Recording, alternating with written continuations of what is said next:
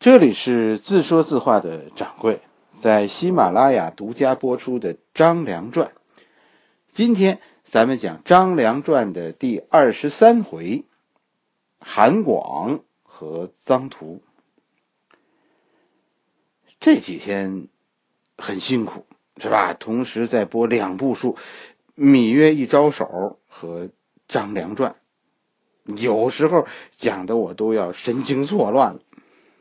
其实不止这两部书啊，还在准备第三部书，和光盘要一起发送给大家的《项羽传》。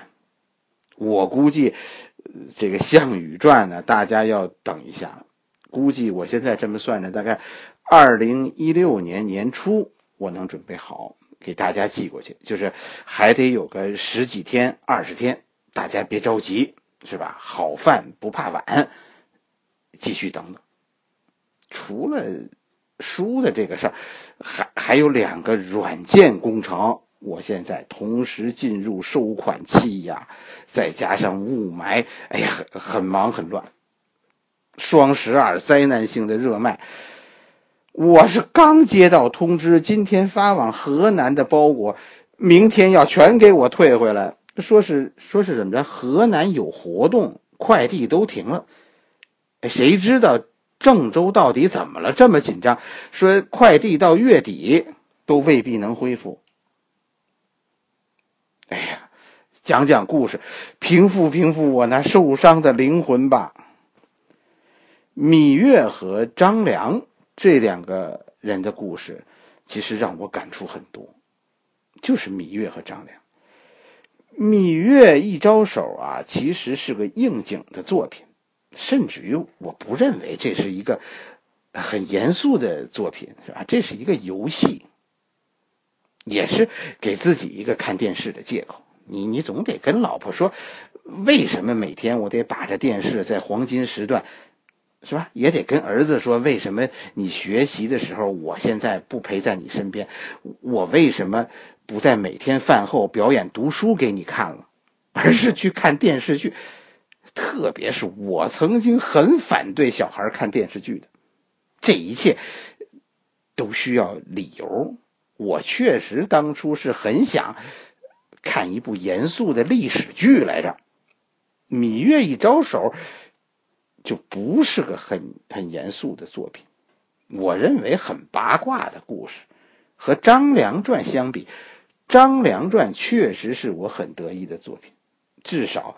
耗费更多脑筋，但最终的结果却让我很很惊奇，对吧？芈月一招手是张良《张良传》听众的十倍还多。我现在因为这芈月一招手，已经是喜马拉雅频道前三的讲历史的人了，是吧？也是唯一一个以个人播客的身份，靠我一个人的力量挤进前二十位的历史播讲人。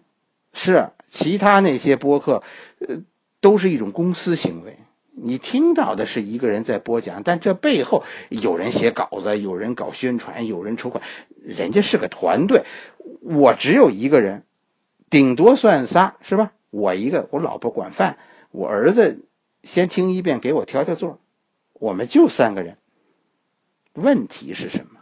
问题就是，如果我这是一公司行为。我身后有一大堆人啊，等着我发工资。我可能下一部书就不会再讲《张良传》了。你知道《芈月传》的热播会给我带来什么样的冲击？这种冲击的结果，很可能你以后再也听不到《张良传》了。这叫劣币驱逐良币，对吗？真的，我这个人总说大实话。我现在可以昧着良心的说，说说我自己是为了弘扬什么啊，我为了传承什么，所以我在坚持，我在努力，我永不放弃。但说实话，有《芈月传》这个例子，我其实很难再回到原来那个我。你知道，我得费多大的力气让自己回到原来？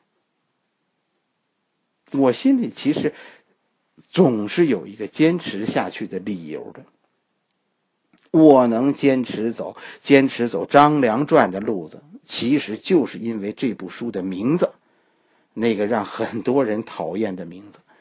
这是一部讲给儿子听的历史。有一天，也许我会去追随《芈月传》，但这几年大家放心，我走不了。我得给自家小孩讲故事。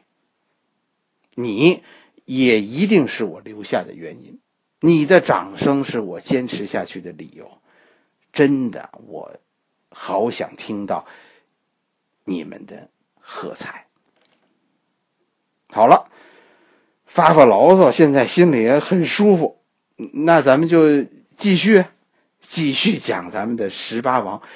今天咱们讲韩广和臧荼，这是两个人的名字。咱们讲过张耳，讲张耳的时候，咱们讲过那个武臣，是吧？陈胜呢，当年派武臣过黄河去进攻，呃，秦国势力。可是走到赵国这儿呢，武臣就不走了，在张耳的劝说下称王了，赵王，是吧？是武臣派手下的大将韩广入燕国，结果呢，这个韩广啊，有样学样，他学武臣，韩广在燕国自立为王了。韩广是第一任燕王，算是韩广，其实算是后来算是地方实力派。臧荼呢是燕国的旧贵族，据说呢是以前战国时候燕王的旧臣。臧荼啊，这个人不怎么有名，你可能都没听说过。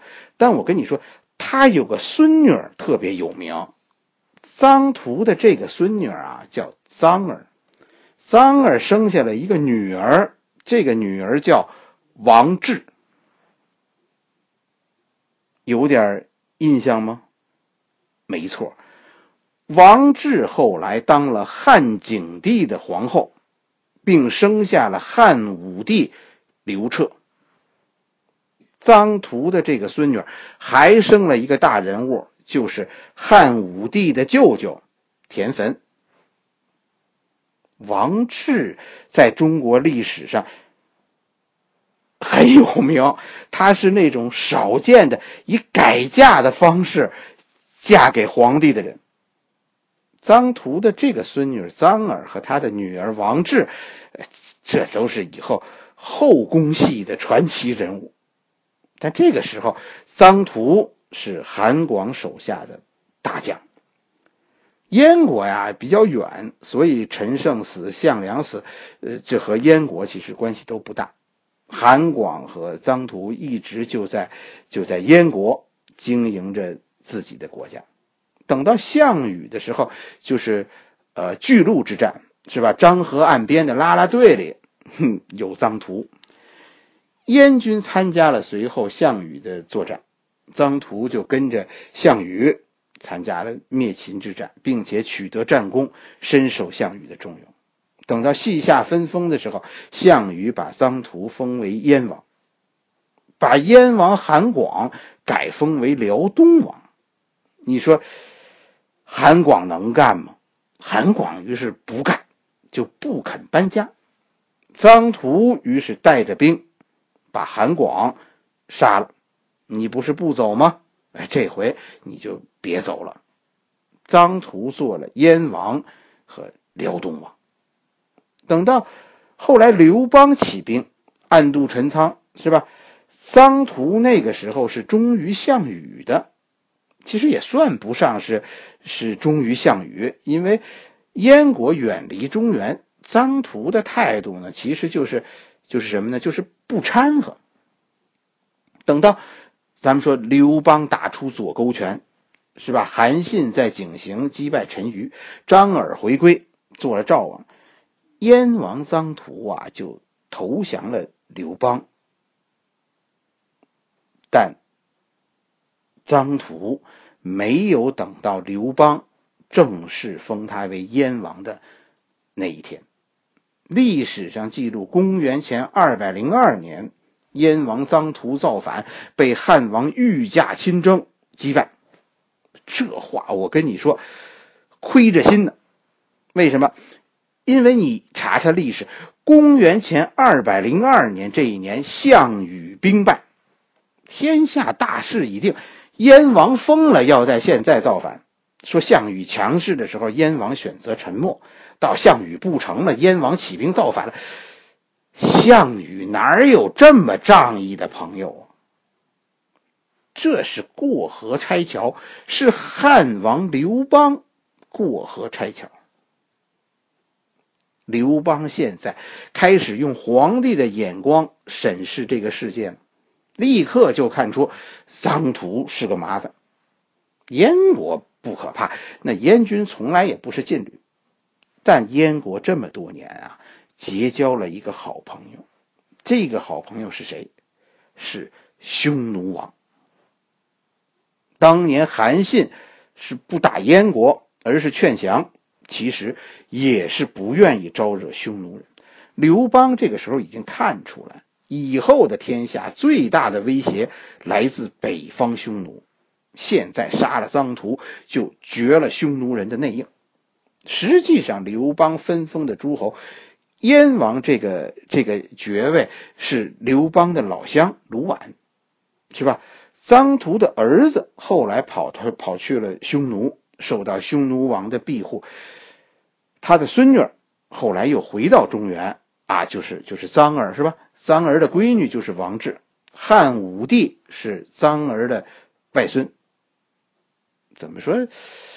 怎么说？臧儿的姐弟俩，一个姓王叫王志，另一个姓田叫叫田汾呢？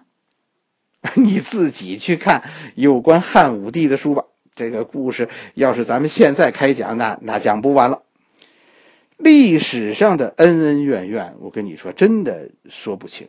臧荼，总之他他不算一个大人物，他的生他的死，到底呃谁背叛了谁，又为了什么，说不清。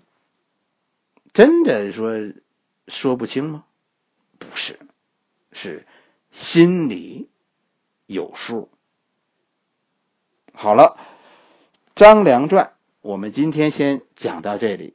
明天下一回，我们继续。